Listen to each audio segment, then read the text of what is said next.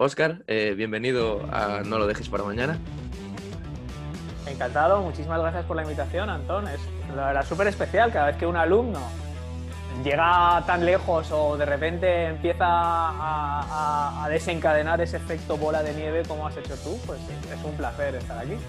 Bueno, Oscar fue una de las personas que, bueno, que más me ayudó a mí a, avanzar en mi, en mi, proyecto personal con, con, Nutricopa, con este podcast, a plantearme nuevas ideas, eh, a experimentar con mi cliente ideal. Bueno, eso ya, ya lo vamos a hablar ahora eh, a lo largo de la entrevista, pero bueno, lo primero quería darle las gracias por, por todo lo que me ha enseñado y la verdad que si alguien quiere iniciarse en, en un proyecto online, eh, esta, esta, es la persona, ¿vale?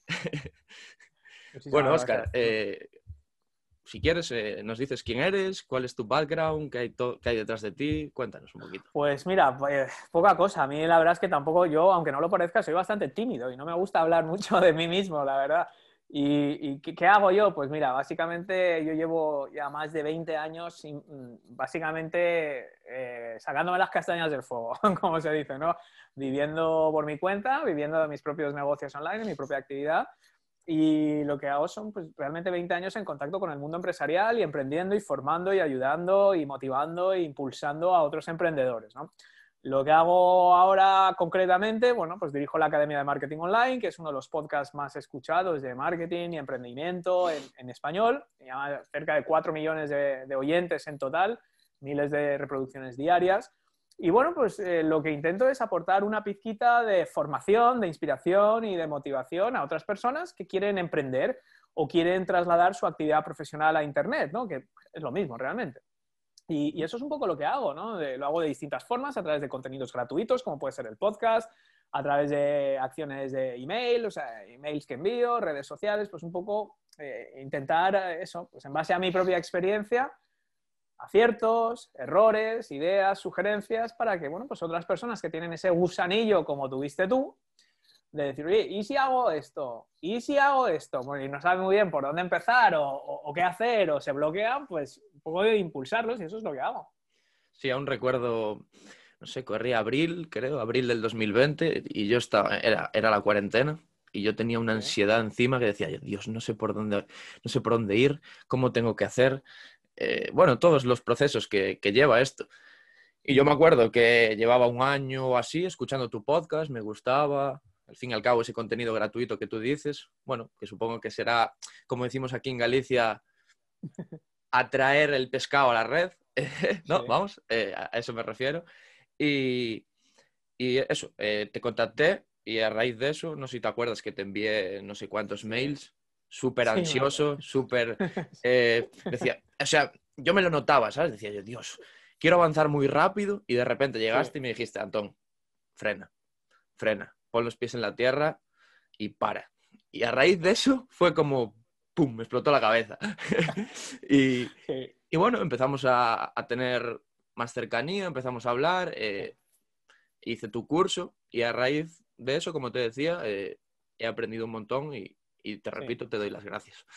no, no, para mí es un placer y, y, te lo decía desde el principio. O sea, primero, eh, digamos, recuperando un punto que has dicho de lo de las redes y tal, sí, técnicamente es, cierto, ¿no? O sea, se puede mirar así, ¿no? Decir, bueno, pues todo esto que hago, pues del podcast, de tal, o de ayudarte a ti, o de responder a tus emails, es una estrategia maquiavélica para que la gente me compre mis cursos, ¿no?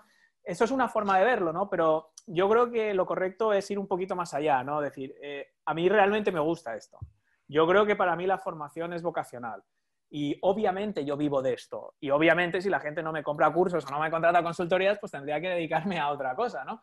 Y entonces, claro que me gusta vender y no tengo ningún miedo de vender y, me encanta vender y de eso vivo. Y cuanto más, mejor. Pero por encima de eso, eh, lo que a mí realmente me resulta inmensamente gratificante es ver la evolución de gente como tú.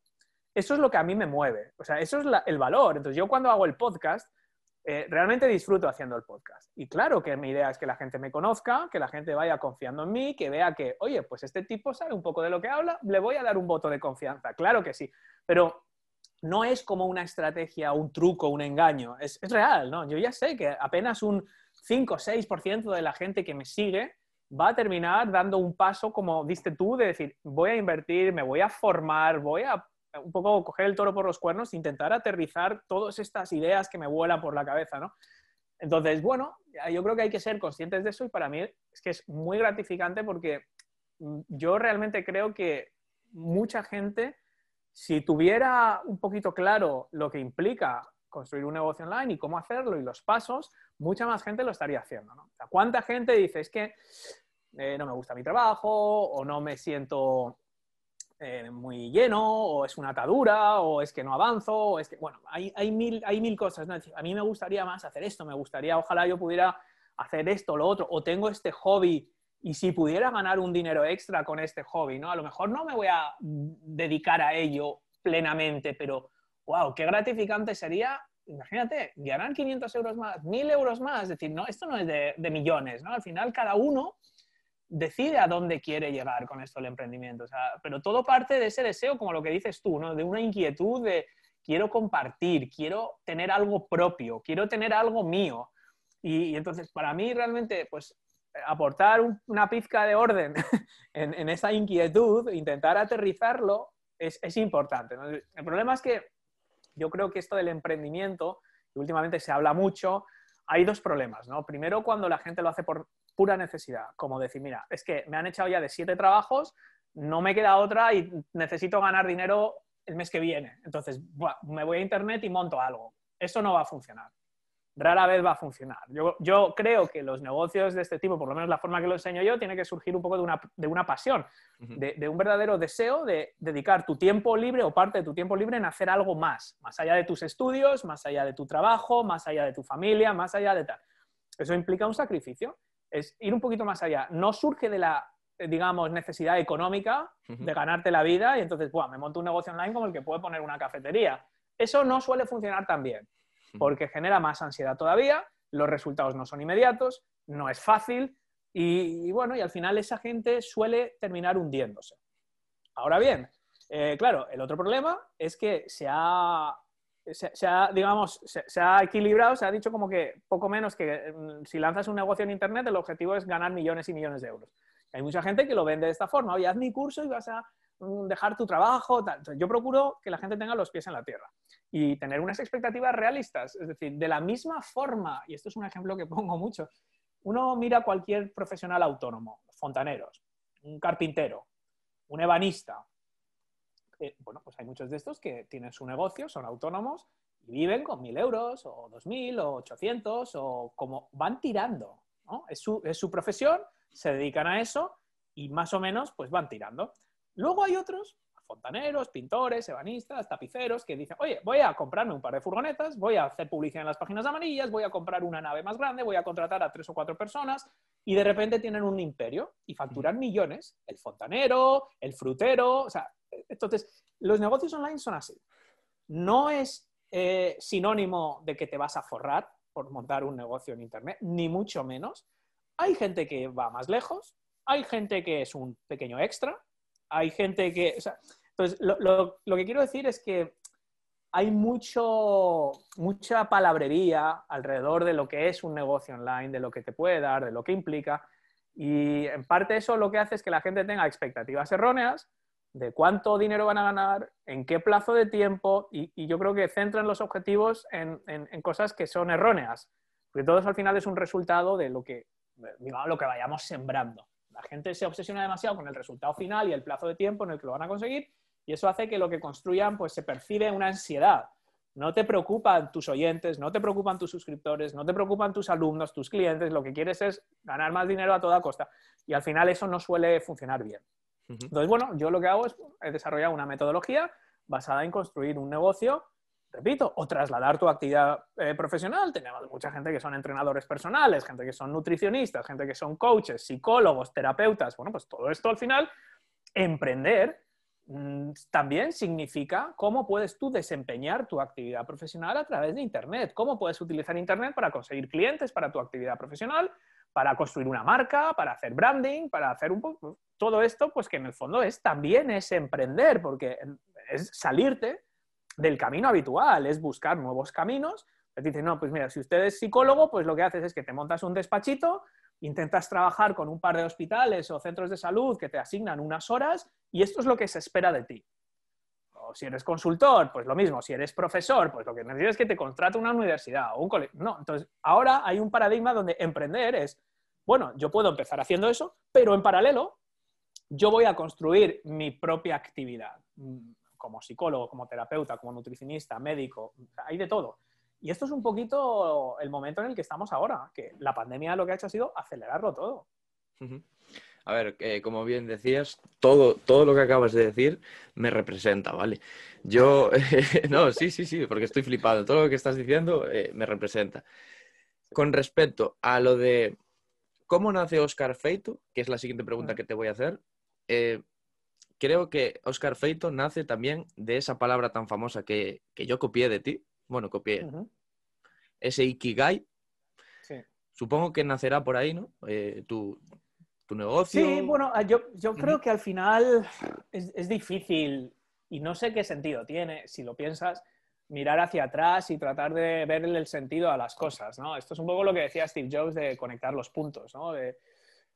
Cuando uno mira hacia atrás es fácil ver las influencias, las motivaciones, eh, las inspiraciones que nos han llevado a dar otros pasos en nuestra vida. Yo creo que no hay, rara vez hay un momento eureka de, wow, esto es lo que tengo que hacer y boom, tengo una aparición y de repente lo veo claro, ¿no?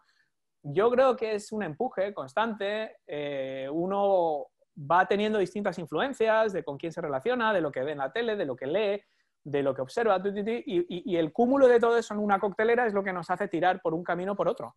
Eh, son nuestras influencias, nuestros padres, nuestros amigos, nuestro entorno, todo eso nos empuja hacia un lado. Entonces, eh, cuando uno mira hacia adelante, o sea, si yo retrocediera en el tiempo y me viera a mí mismo con 20 años, o 25, o incluso 30, eh, no adivinaría lo que, sería lo que estaría haciendo ahora con 44. O sea, no, no, sería muy difícil mirando hacia adelante. Ahora, mirando hacia detrás, repito, no sé si es relevante porque cada uno, o sea, no es algo que uno controle. Al final es, sí, vale, mirando hacia atrás, yo sí te puedo decir que, bueno, yo empecé a emprender por casualidad, porque, bueno, monté un negocio, porque surgió la oportunidad, me junté con dos personas y era muy joven y era muy inconsciente y no tenía ni idea de lo que estaba haciendo, ni me preocupaba. Y así monté mi primer negocio. Entonces, yo vendiste, que vendiste por unos millones de, eh, sí, vendimos, sí, sí, lo vendimos. no, Me la historia.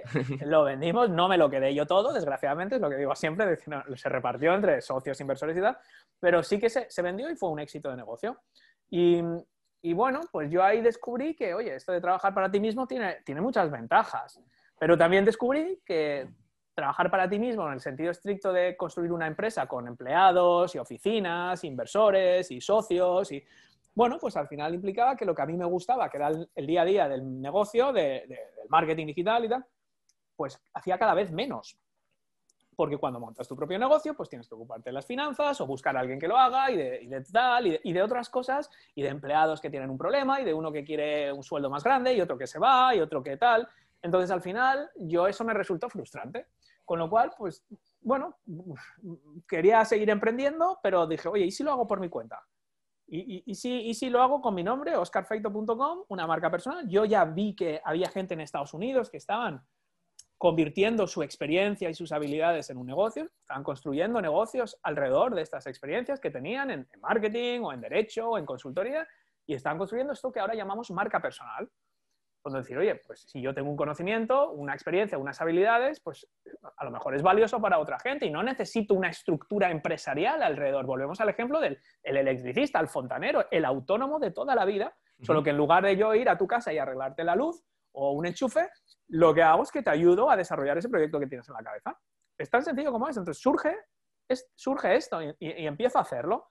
Empiezo a hacerlo a tiempo parcial, poco a poco. Yo empecé el podcast por las noches yo grababa el podcast y empezaba a publicar cositas en una web y iba haciendo, iba aprendiendo y de repente pues iba creciendo, iba creciendo, iba creciendo, iba creciendo hasta que llegó el punto de decir, oye, es que yo me puedo dedicar a tiempo completo a esto. Y, y, es así, entonces, ¿de dónde sale Oscar Feito? Pues es que no te puedo dar una respuesta. No fue un momento eureka en la ducha de, oh, ¿sabes? Seguro que esto lo puedo hacer.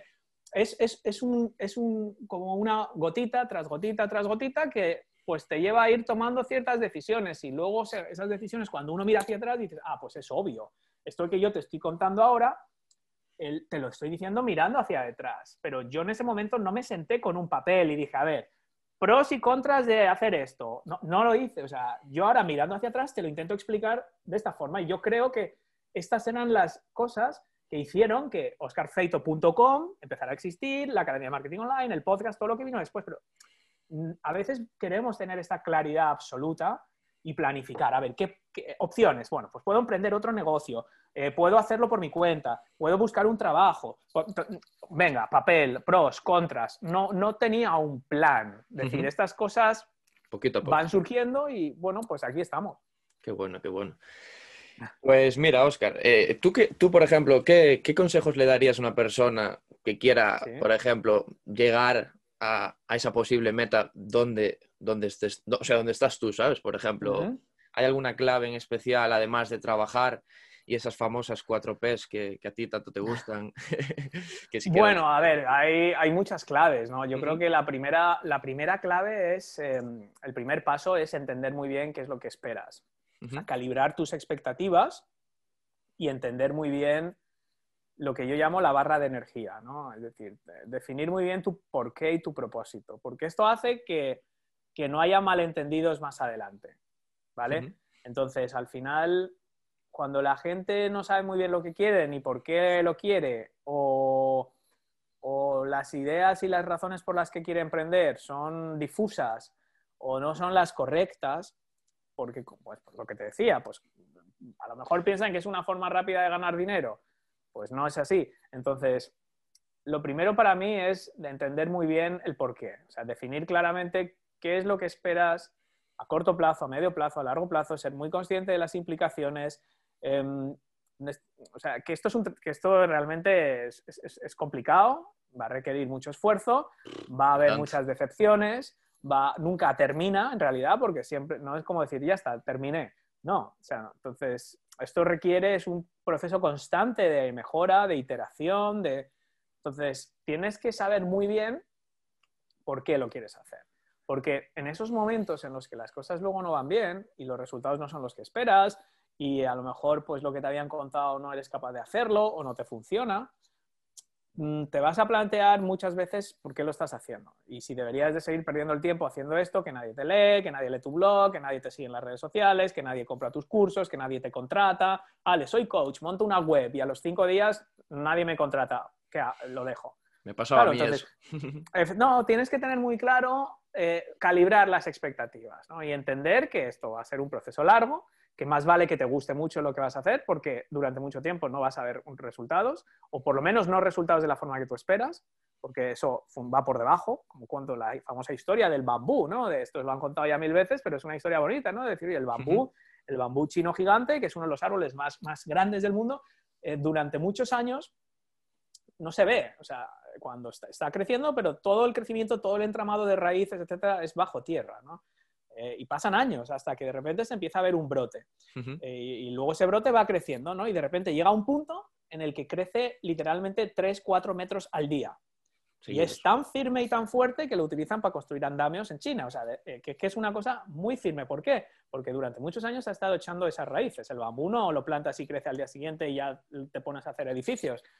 Es un proceso lento. Entonces yo creo que es una, una analogía bonita, ¿no? Porque si tú no entiendes por qué lo estás haciendo y no crees en lo que estás haciendo y no te gusta contactar con la gente y comunicar y aportar valor, como hablábamos un poco antes del podcast, ¿no? Sí. Lo único que quieres es vender un curso o vender una consultoría y entonces todo lo demás no lo valoras y eh, eh, lo que hace es que no estás construyendo esas raíces. Y entonces al final es muy difícil que crezca nada. Entonces, el primer paso, el primer consejo es entender muy bien por qué. No puedes emprender porque lo hace Antón, no puedes emprender porque lo hace tu vecino, o porque lo has visto y mola mucho, o porque te molan las frases motivacionales de Instagram. Eh, eso no son motivos. Tú tienes que pensar los tuyos propios, que, cuál va a ser la gasolina que a ti te va a permitir sacar esto adelante, en los buenos momentos y sobre todo en los malos. Y es para mí ese es el primer paso. A ver, eh, esto hace mucho hincapié también con la alimentación, porque mucha gente quiere correr, y a veces eh, no, tenemos que correr, tenemos que ser como ese bambú y que si quieres ver resultados, por ejemplo, de pérdida de grasa, No, no, no, puedes pretender que en un reto de 21 días lo vayas a conseguir, ¿sabes? Entonces, eso, eso hace mucho hincapié. Y, y, con respecto a eso de las cuatro P's, a mí eso me quedó, me quedó grabado. No sé si las quieres decir. ¿Pasión? Sí, las cuatro P's al final, el primero es el propósito. ¿Propósito? El primero es este que acabamos de hablar, es el propósito, porque el propósito es lo que hace que todo lo demás vaya fluyendo y las otras son la, la, pasión, eh, que ahora podemos hablar de eso, la paciencia y la perseverancia, ¿no? Y en el fondo son, esas son las cuatro P's, propósito, pasión, paciencia y perseverancia. Y, claro, cuando se nos olvida el propósito, ¿por qué hemos empezado por ese propósito? Porque uno no se despierta un día y dice, hoy voy a perseverar, hoy voy a tener pasión, hoy voy a tener paciencia. La gente tiene paciencia y la gente persevera eh, cuando tiene un propósito, cuando tiene un motivo para hacerlo. No es algo que tú puedas continuamente luchar solo por el hecho de perseverar. Es decir, es como, esto te lo dirá cualquier psicólogo, cualquiera que intenta ayudar a la gente, por ejemplo, a vencer adicciones, Tú no puedes estar continuamente luchando contra ti mismo para no fumar, por ejemplo. Porque es una lucha que al final vas a perder. No es fuerza bruta. Tienes que cambiar la forma de pensar, tienes que cambiar los patrones de, tu comportamiento, las creencias y, la forma, ¿no? Entonces, eso es el propósito. Para poder hacer eso, tienes que tener el propósito primero. Y luego la pasión, la paciencia, la perseverancia surgen.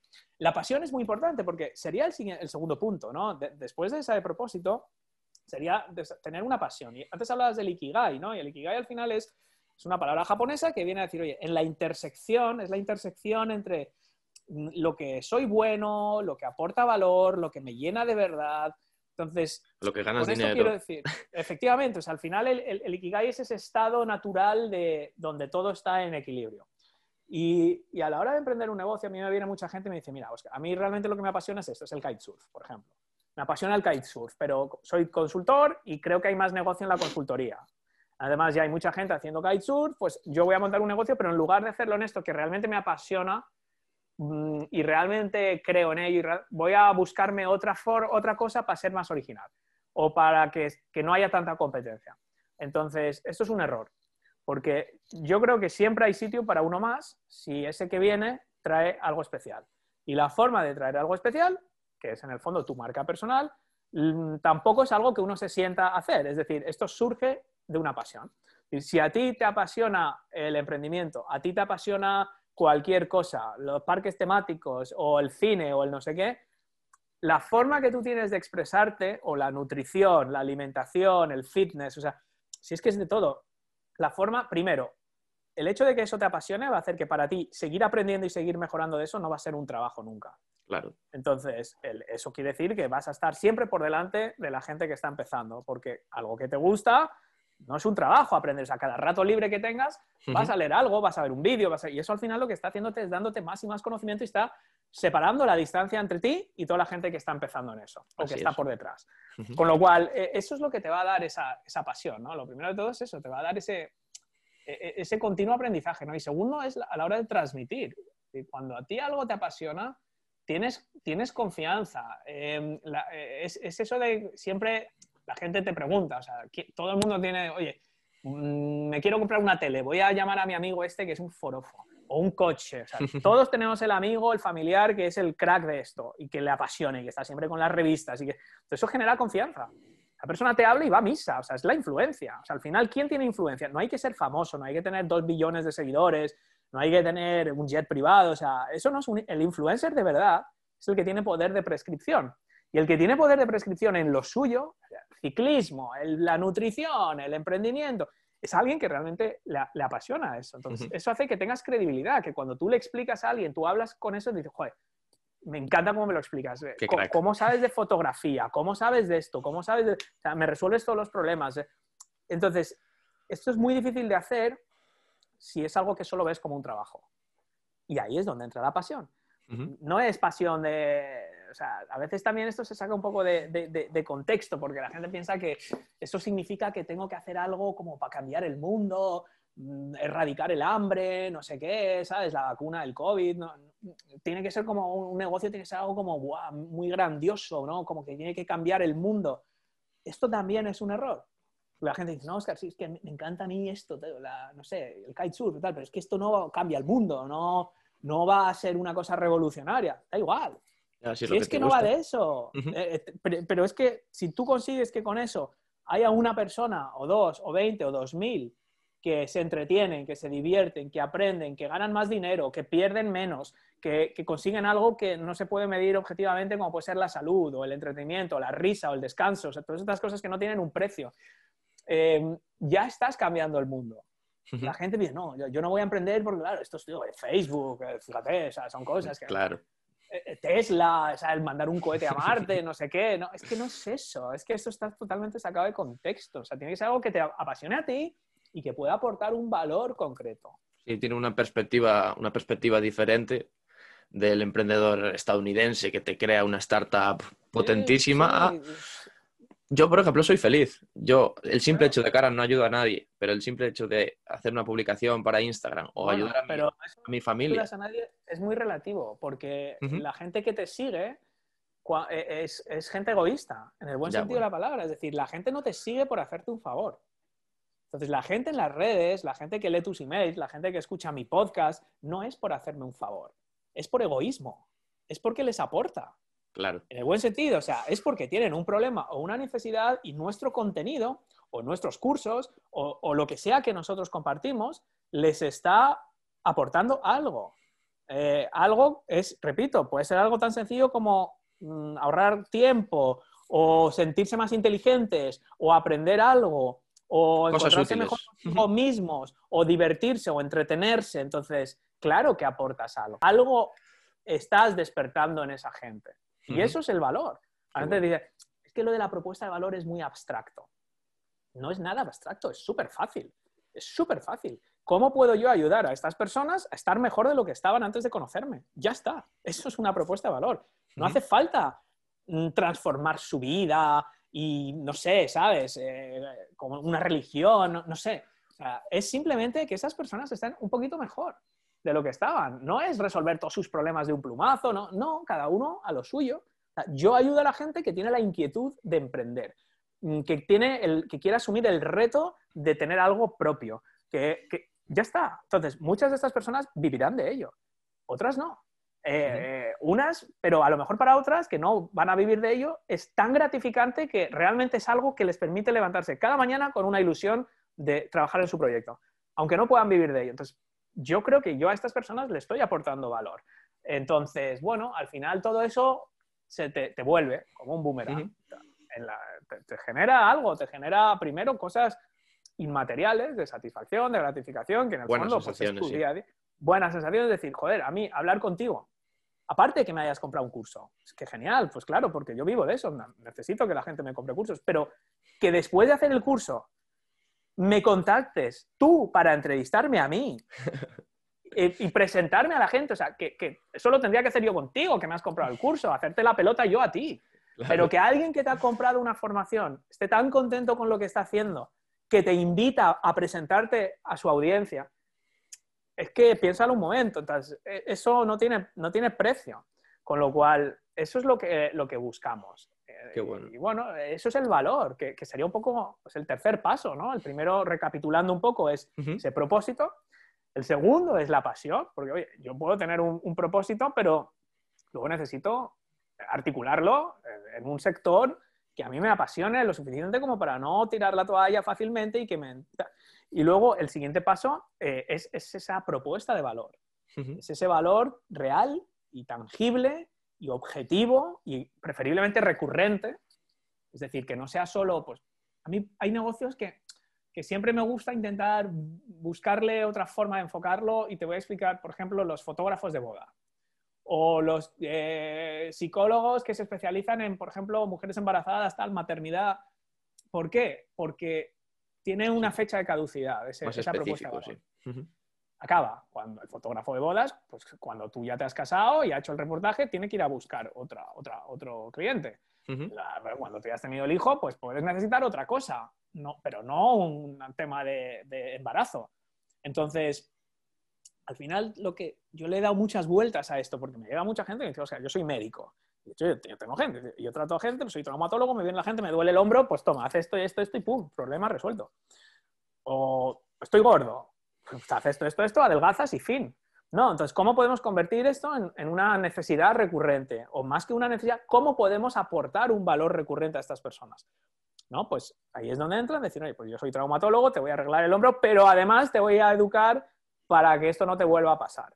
A través de la alimentación, a través del mindfulness, a través del ejercicio de cierta manera, es decir, ya se busca un acompañamiento y eso también tiene su punto, es decir, ¿cómo puedo yo alterar mi, eh, moldear mi propuesta de valor para que esa persona que ya ha avanzado algo conmigo, o sea, tú, por ejemplo, el día de mañana tú quieres hacer un webinar o quieres hacer algo y no sabes ni por dónde empezar, a lo mejor vienes a mí y me dices, oye, Oscar, quiero hacer un webinar, quiero hacerlo bien, sé que lo que me vas a aportar me ayuda, que por cierto, esto es una cosa que vamos a hacer solo, te, escribiré la semana que viene, solo para alumnos y clientes, vamos a hacer una formación exclusiva pues probablemente podemos seguir trabajando o podemos seguir haciendo cosas. O cuando lances tus infoproductos o cuando hagas determinado tipo de cosas, pues es, una... Tú sabes que yo siempre voy a estar ahí. Sí, se retroalimenta todo. Entonces, yo no tengo que andar continuamente buscando nuevos clientes. Lo que tengo que intentar es mimar a los que ya saben que les puedo ayudar y ofrecerles nuevas formas de ayudarles. Y cada vez será más fácil, porque ya sabes lo que podemos hacer juntos. Con lo cual, cada vez es más fácil, digamos, mimar y fidelizar a alguien que ya te conoce que, estar continuamente buscando gente y tener que convencerles de cero de lo que puedes hacer por ellos. Que es otro error también que comete la gente, esa búsqueda continua de clientes. ¿no? Sí, además eh, yo siempre que te contacto, ahí estás como un reloj pendiente de mí y dices tú, bueno, fue el año pasado ya, igual ya no me hace caso. Pues Oscar siempre pendiente de, sus alumnos. Bueno, pero es que eso es la marca personal. En el fondo, la gente se piensa que la marca personal es el logo, los colores, o sea, estas cosas, ¿no? Y, en el fondo, la marca personal es algo tan sencillo de cómo, cómo tratas a tus clientes. Clientes, antes de ser clientes, durante ser clientes y después de ser clientes. Qué bueno. Eso es la marca personal, tan sencillo como eso. Ya está. Eh, sí, sí, sí. Y te falta la última P, que es la perseverancia, que pienso que va de la mano de todo lo que acabas de decir, porque si... Sí, faltan la, pasión, la, pasión y la, paciencia y la perseverancia son, son dos cosas. Salen solo. Son dos cosas parecidas y, está relacionado con lo que decíamos al principio. Todo está muy relacionado, ¿no? Es decir, oye, al final estas son cosas que nunca terminan. Entonces, necesitamos perseverar porque no vas a ver los resultados. Y luego hay otro efecto maquiavélico muy difícil, ¿no? Que es, si no lo enfocamos adecuadamente, nunca vamos a estar contentos. Al final, la perseverancia es un arma de doble filo. Es, tenemos que seguir caminando, porque el camino nunca termina, pero tenemos que saber disfrutar de cada momento. Y eso es el gran error que comete mucha gente, ¿no? Es decir, yo voy a juzgar la evolución de mi emprendimiento por cuánto dinero gane en seis meses o por cuántos followers tenga. O, alguna métrica así arbitraria. Entonces, todo lo que hago para llegar ahí es como un esfuerzo. Y la gente me dice literalmente, la travesía del desierto. Tengo que hacer esta travesía del desierto para lanzar mi primer curso. Pues ese tipo de lenguaje, al final lo que demuestra es que te estás solo, vas a juzgarte no por el valor que puedas aportar, no por las relaciones que puedas construir, sino por algo tan arbitrario como lanzar un curso. Entonces, claro que hay que tener metas y objetivos y claro que hay que hacer proyectos rentables, ¿no? No soy tan iluso, ya lo sé. Lo que quiero decir es que si yo voy a hacer un lanzamiento de un infoproducto y solo voy a juzgar el éxito en base a si vendo 10, si vendo 10 es un éxito y si vendo 8 es un fracaso, mm, al final todo lo que haga antes de cómo construir una lista de suscriptores, cómo darles contenido de valor para que sean ellos los que me quieren comprar a mí realmente sin yo tener que vender, hacer un webinar y poder disfrutar de interactuar en vivo con gente que se ha tomado el tiempo de conectarse contigo, si tú disfrutas de todo eso y luego en lugar de vender 10, 9, 8, vendes 5, pero ves el valor que has estado creando antes, pues lo vuelves a intentar, porque entiendes ese, valor. Entonces, la perseverancia y la paciencia es un arma de doble filo. O sea, hay que verlo de esta forma. Hay que saber que el camino nunca acaba y esto para mucha gente es muy duro. Es que yo nunca voy a tener un negocio terminado. Cuanto más avances, más posibilidades vas a ver, porque vas a ir adquiriendo nuevos conocimientos, nuevas relaciones, vas a saber en qué te tienes que fijar y vas a ver que hay otra gente que está años luz de ti, siempre, pero para ti y para mí. O sea, siempre hay gente. Yo miro gente americanos y digo, madre mía. O sea, lo que yo estoy encantado porque tengo 4 millones de oyentes en mi podcast, un americano tiene 80. Entonces, claro, digo, yo que pensaba que lo estaba haciendo tan bien, bueno, pues tengo que disfrutar de cada lunes, pum, pum, pum, con mi microfonito y sumando, y sumando, y sumando, y sumando cada episodio, cada oyente, cada... Y eso es la perseverancia. Qué bueno. Yo, yo eh, a medida que va, bueno, que voy avanzando en mi proyecto, más disfruto. No sé si es algo bueno, pero sí que disfruto mucho. Claro. Y creo que ahora que cuando acabe de estudiar, eh, vamos a lo que acabas de decir, de hacer infoproductos, hacer un curso o incluso, yo qué sé, hacer una asesoría, creo que aún voy a disfrutar más eh, cuando llegue ese impacto de la gente y me diga, ostras, me has ayudado a perder 30 kilos. Ya te lo digo, ya te lo digo yo ahora, me voy a volver loco. El problema de eso es que cada fase tiene sus cosas buenas y sus cosas malas. Porque el problema cuando llegues a ese punto es que no vas a poder disfrutar de cosas que ahora mismo puedes. Cuando yo empezaba y tenía 20 suscriptores, cada vez que alguien me respondía, literalmente podía hacer un Skype con ellos de una hora. Y entonces esto empiezas a afianzar unas relaciones que luego esa es la gente que compra, por ejemplo, todos los cursos que yo lanzo. Em, y, y, ahora, con 10.000 seguidores, con millones de oyentes, con tal, no puedo, entonces siempre, intento, siempre respondo a todo el mundo y siempre tal, pero tiene otros inconvenientes. A lo mejor cuando empieces a desarrollar esos cursos, esos, vas a tener que rodearte de otra gente que te ayude a hacer ciertas cosas. Entonces ya no vas a tener la sensación de que del mimo, de cada email, cada tal lo hago yo, cada tal, ya vas a empezar a delegar cosas. Entonces, yo creo que hay, hay que ir andando sabiendo que cada fase tiene cosas buenas y también cosas malas. Por eso hay que aprovechar y disfrutar de la fase en la que estamos actualmente. Mm, mira, yo me acuerdo cuando empecé a hacer webinars, decía, wow, yo, porque yo también pico de esto, yo también pico. Y entonces decía, wow, veo estos tíos americanos, tal, que tienen un webinar automático. Lo hacen en piloto automático, una vez a la semana. Funciona solo, lo tienen grabado, luego hay una oferta automática. O sea, y esto, digo, yo nunca voy a llegar a eso. Entonces, estaba a punto de hacer mi primer webinar y estaba agobiado por lo que estaba haciendo otra gente que tenía más experiencia que yo. Entonces, afortunadamente, estas cosas ya aprendes a captarlas y decir, no, mira, voy a hacer ahora un webinar, va a ser en vivo, va a ser un desastre, seguramente fallen muchas cosas, porque es la primera vez que lo hago, no va a haber ni 15 personas conectadas, porque claro, yo veo gente, mil personas en vivo, digo, madre mía, yo tengo 15 tíos apuntados que van a aparecer 7 luego en vivo. Pues qué suerte que tienes siete personas que han decidido conectarse con contigo ese rato y, es cambiar ese patrón mental, cambiar ese patrón de que, oye, pues vamos a ir avanzando paso a paso y, tiene truco, hay que educarse a ello. Sí, a mí me pasaba, no sé si te acuerdas, que te dije, Oscar, es que me quiero hacer una web, es que quiero hacer no sé qué, quiero hacer un podcast, no sé qué. Y, al final, mira, mira ahora, pasó, bueno, pasaron seis, siete meses y tengo una web bastante buena, que yo creo, estoy creando el podcast, estoy hablando contigo, mira, voy progresando. ¿Qué pasa? Que si tú te visualizas haciendo todo rápido, y aún a día de hoy me pasa, que se lo tengo comentado a, mi, a mi chica, no, es que quiero hacer esto, pero me pongo plazos muy cortos, ¿no? Entonces me, me genera ansiedad. Entonces ella, ella es capaz de decirme, Antón, para un poco, descansa, tal, no sé qué. Y eso, es claro. eso es lo que conseguiste tú conmigo, ¿sabes? Que supiste darme que eso es importante porque si no te, te, quemas. Te quemas mucho. Eh, es, es, muy posible quemarse de algo que a uno le encanta. ¿Sí? Porque a mí la gente, yo, a mí me ha pasado, de cuando yo empecé mi proyecto, no hablaba de otra cosa. Salíamos con amigos y era papá, papá, papá. O sea, es que ahora mi mujer me decía, tío, qué pesado eres, que no paras de hablar de. Y claro, los amigos más educados decían, guau, qué suerte, cómo te gusta lo que haces. Claro, pero los otros pensarían, qué pesado este tío, que no hace más que hablar de su podcast, de su blog, de su tal, de su cual, y no te das cuenta. No, claro, y no te das cuenta. Y luego incluso eh, te afecta al sueño, pero no en el mal sentido de preocupación, de no, no duermo porque tengo insomnio, tengo muchas preocupaciones. Al contrario, tengo tantas ideas, tengo tantas ideas que me metía en la cama y a la, media hora me encendía la luz y me apuntaba el webinar, no sé qué, una cosa que tenía que hacer, un email que quería probar, era todo ideas, ideas, ideas, ideas. Y quería hacerlo todo tanto que me despertaba a mitad de la noche para apuntar las cosas. Me pasa. Y acabé y sigo teniendo la casa llena de post-its por todos lados, porque, porque muchas de esas cosas al final te provoca tal ansiedad que yo conozco a pocos, de hecho, no conozco a ninguno que no se haya quemado en algún momento. Claro, si, si, es, si es, fuerte el quemón, ya no vuelves, ya dices, a tomar por salvo, yo paso de esto.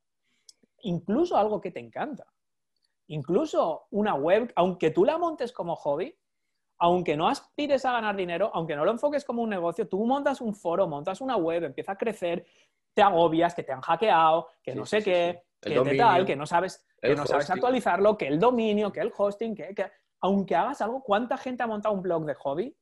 Puro hobby y al final dice, ah, esto me da más quebraderos de cabeza que nada. Sí, sí, sí, sí. Y, y, te puedes llegar a quemar. Por lo tanto, eso que dices de dosificarse, de estar, es, es a largo plazo, Mm, yo cuando me viene la gente, tengo este problema, es que tal, no tengo trabajo, en la crisis tal, y he decidido emprender.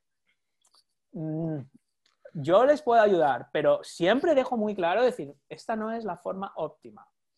La forma óptima es hacer, disfrutar de lo que estás haciendo, empezar a construirlo poco a poco, ver si te gusta tanto como tú creías. Pues claro, cuando a mí me dice la gente, Oscar, esto me encanta, los videojuegos vintage, tal, digo, vale, quiero construir un negocio alrededor de esto porque es que me encanta, digo, vale, mira, esto es lo que tienes que hacer.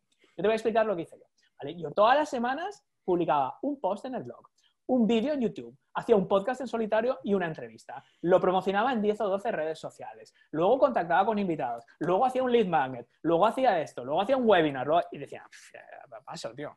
Claro, pues no, pasa nada. Tienes que darte a conocer.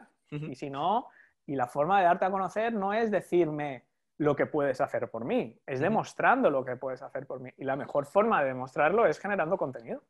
Te iba, a preguntar qué, era Génesis, el curso y demás, que yo obviamente ya lo sé, pero era por si querías, bueno, eh, profundizar un poquito más en tu curso y, explicar, aunque, final, aunque, sí, aunque eh, lo que llevamos hablado más o menos va, va por ahí encaminado ya. Es eso, sí, sí, o sea, es, es esto intentar estructurarlo y ordenarlo. Porque al final dice, vale, Oscar, todo esto está muy bien, pero ¿cómo empiezo? o sea, yo lo entiendo, todo lo que me estás contando lo entiendo, pero ¿cómo decido si mi idea es buena? ¿Cómo sé qué contenidos tengo que escribir?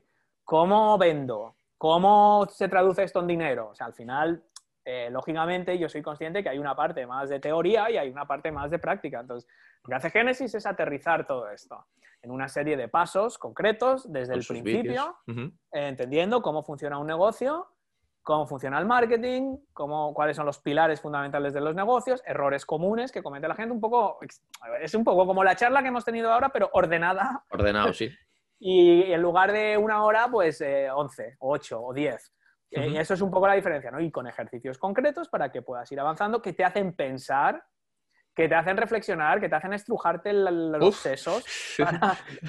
Pero ese trabajo es lo que luego se... Vale la pena. Vale. la pena porque luego lo ves con claridad lo que estás haciendo. Y, cuando lo, pasa una cosa muy chula, cuando la gente termina Génesis, había partes como que me estaba bloqueando, ¿no? cuando a mí me viene alguien y me está dice, es que estoy bloqueado, es que estoy bloqueado, es que estoy bloqueado en el módulo 3. Digo, no, no, no sigas y pasa al 4. O sea, pasa, déjalo un momento aparcado y sigue. Y de repente me dicen, hostia, es que ya, ostras, ya me ha hecho todo clic. Hay gente que le hace clic módulo por módulo, hay gente que se bloquea en el 3 o en el 4 y hasta el 7 no lo entiende, pero de repente cuando lo entienden es como... ¡Ah! liberación. Como que se abre una vez la ventana, de verdad, la luz, el foco de... Coño, ahora entiendo. Eso me pasa mucho con gente que tiene 4, 5, 10 ideas de negocio. Me gusta el marketing, me gusta la programación, me gusta las startups, soy periodista, tal, entonces puedo hacer un negocio en torno a todas estas cosas.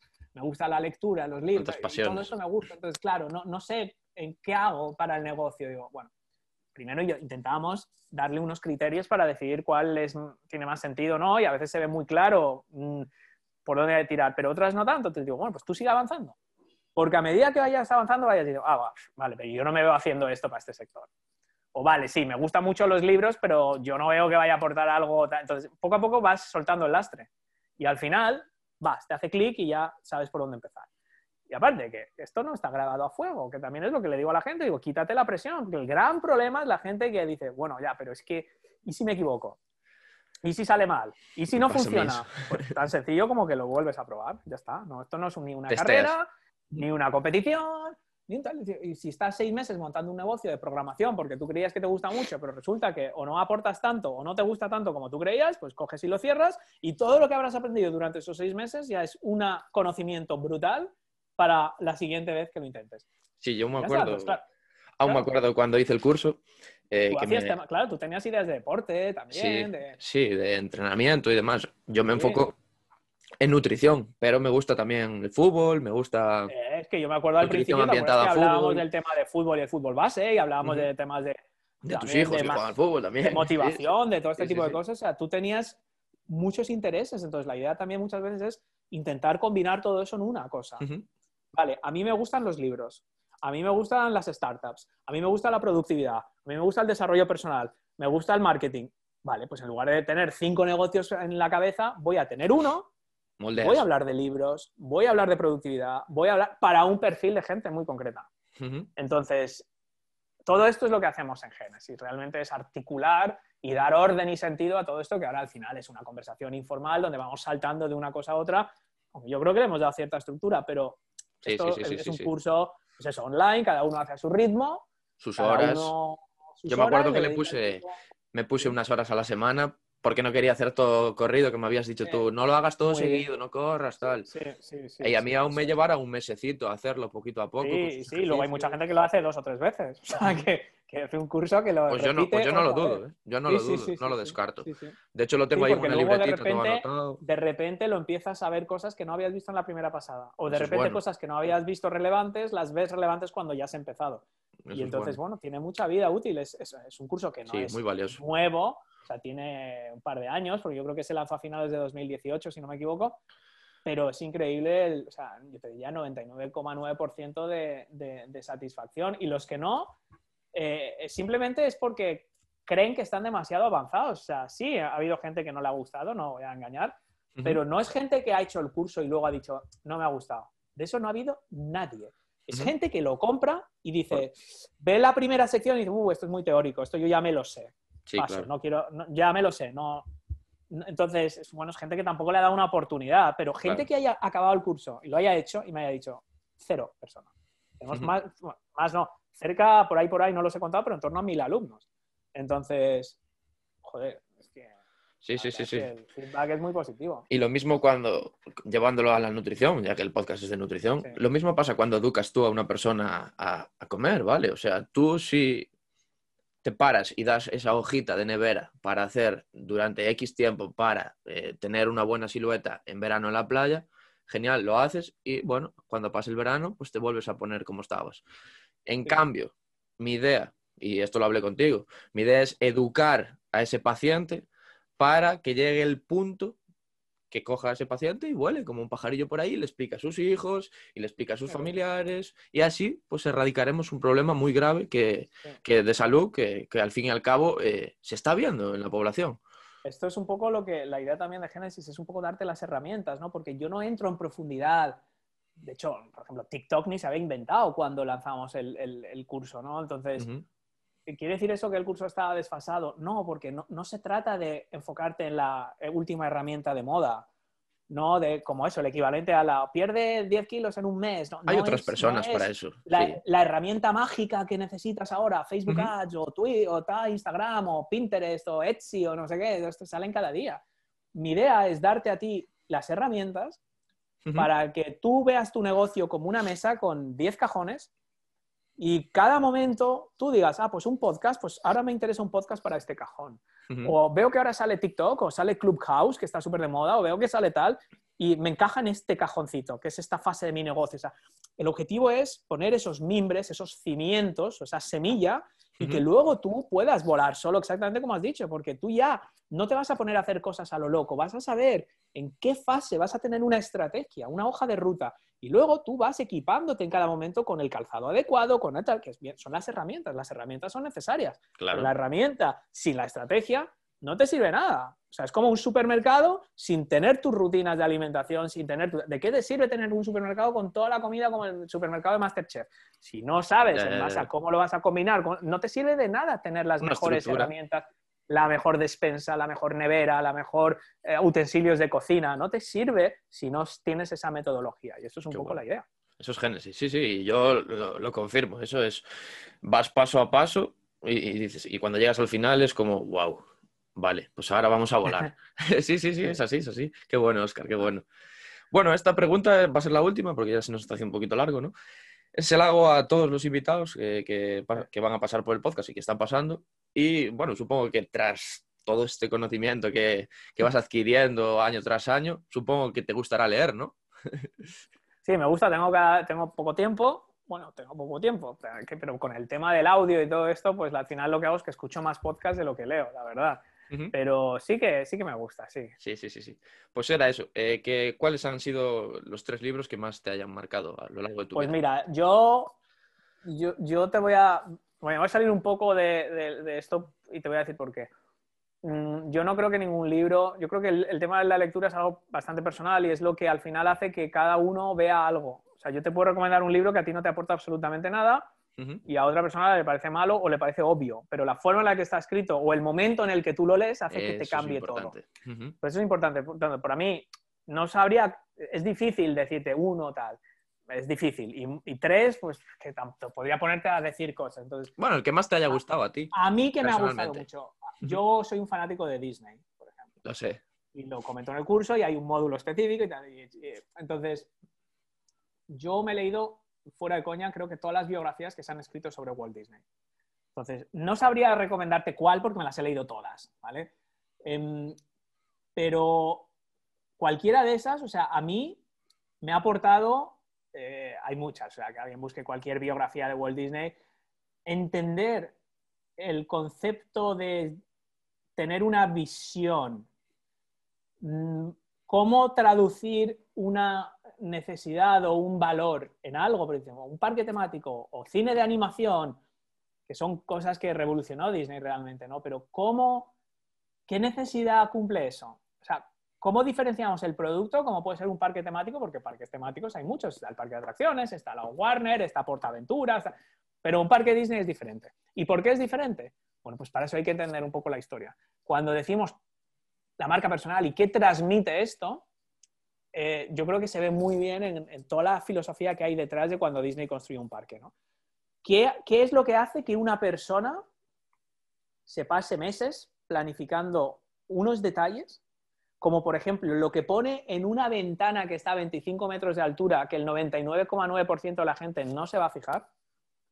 o que cada noche vaya un ejército de gente a pintar cada desconchón pequeño de un banco que se van a sentar tres personas en ese día, y nadie va a ver ese desconchón de un centímetro. Qué bueno. Sin embargo, tienen un ejército de gente que cada noche va a revisarlo. O que durante meses estuvieran probando distintas combinaciones del color del suelo para ver cuál hacía mayor contraste con el verde de los árboles para que salieran las fotografías lo mejor posible.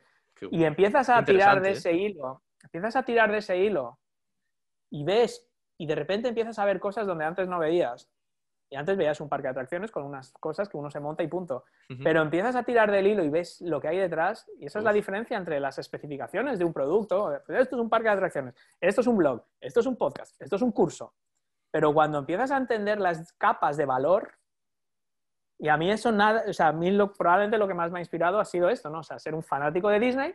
no me refiero a ver la película de Blancanieves, a la vida y obra de, de alguien con una visión tan increíblemente avanzada que luego supo aterrizarlo en cosas muy concretas, porque hay gente muy visionaria, pero luego sus ideas no van a ninguna parte, o las pones en un libro de ficción o una película, pero no, no es real. Entonces, cosas que hoy día vemos normales, eso a alguien se le ocurrió un día, y fue el primero. Y, lo que hoy vemos como normal, y ah, hoy te lo explican y dices, ah, qué inteligente, ah, pues qué, ah, pues qué curioso, no lo sabía. No le das tanto valor. tantas y tantas y tantas cosas, dices, genialidad, espectacular. Y, desde atención al cliente, contenidos, lo que ahora se llama marketing emocional, branding personal, el branding, o sea, todo lo que hoy hablamos en marketing, para mí el ejemplo es, Disney. Y eso, bueno, pues, eh, por eso te digo, libro, cualquier biografía de Disney que uno entienda de dónde surgen todas estas inquietudes, de dónde surge este fanatismo de, aportar valor al cliente, lo que ahora ya se dice mucho marketing, el efecto wow. O sea, el efecto wow de un servicio superior al que te esperas, de una atención al cliente que no es lo que te esperas, o sea, por cómo se rentabiliza eso, por qué es importante, pues cualquier biografía de Disney lo, vas a ver. Me la, anoto entonces. Yo me la anoto entonces. Bueno, pues Oscar, si nos quedamos con Disney y... Perfecto. Y, punto. Muy bien, Oscar. Pues muy bueno, bien, pues Natán. muchísimas gracias eh, por, por estar aquí conmigo estos minutos. Y la verdad que para mí ha sido un placer. Eres una persona que, bueno, a lo largo de mi proyecto me, está mar- me, mar- me ha marcado y me está marcando, me sigue marcando. Y nada, eh, muchísimas gracias por todo y A ti, Antón, muchísimas gracias por la entrevista, por la oportunidad. La verdad es que me ha parecido súper agradable la charla. Enhorabuena por todo lo que estás haciendo y todo lo que te queda por hacer, porque yo siempre digo a la gente, oye, digo, el día que te empieces a aburrir, el día que no se te ocurra nada nuevo que probar, pues ya lo puedes dejar, pero estoy No seguro creo que que, me no es tu caso. no creo No, que me no- aburra. el día, yo siempre digo, mira, el día que no se me ocurra ya qué, qué nuevo puedo hacer ni mejorar, pues ya me buscaré otro entretenimiento. Bueno, Pues pues muchísimas gracias, Oscar, y, Igualmente, y nos vemos, ¿vale? Chao, chao. hasta la próxima, gracias.